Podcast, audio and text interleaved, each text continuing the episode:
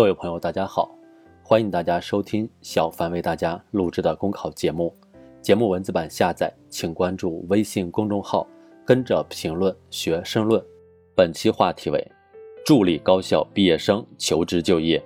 云合影在线拨税，直播打包行李。最近，许多高校创新形式，以别样的方式送别2020届毕业生。特殊的毕业季。不少同学虽已作别母校，却仍奔波在找工作的路上。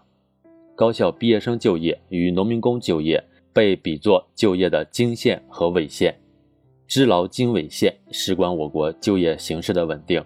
今年高校毕业生达八百七十四万人，受新冠肺炎疫情、经济下行压力加大等多重因素的影响，就业形势相对严峻，保就业任务艰巨。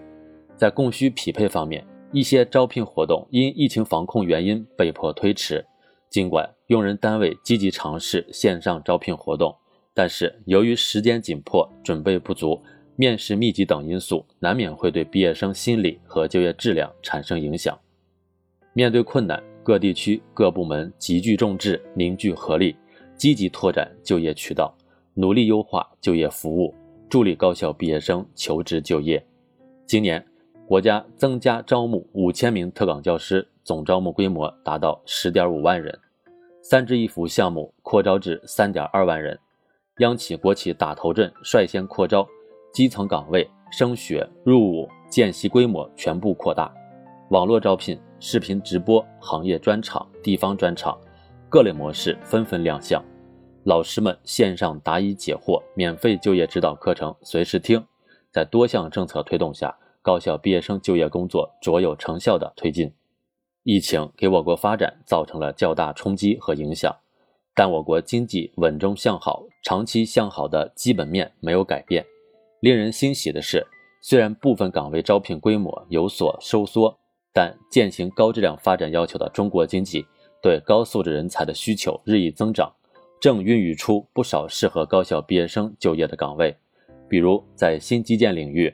以算法工程师为代表的新岗位人才缺口较大，在美容、美发、健身等生活服务业，随着线上化加速，对擅长线上运营的毕业生需求也日渐旺盛。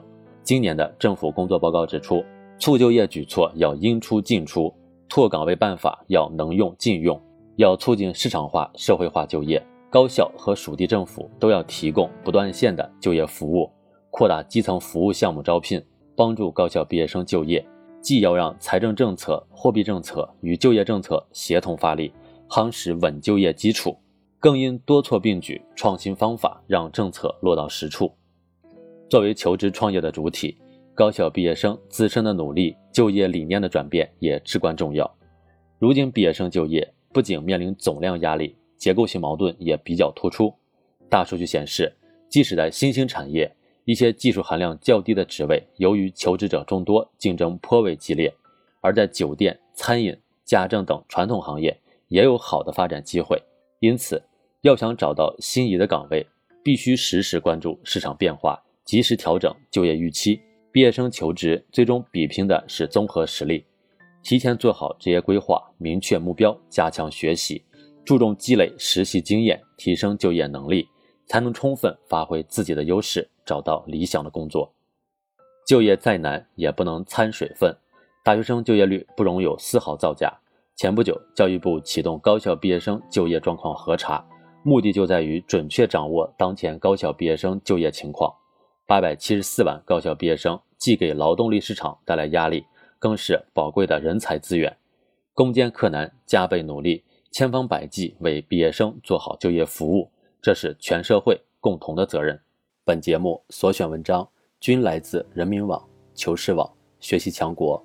申论复习，请关注微信公众号，跟着评论学申论。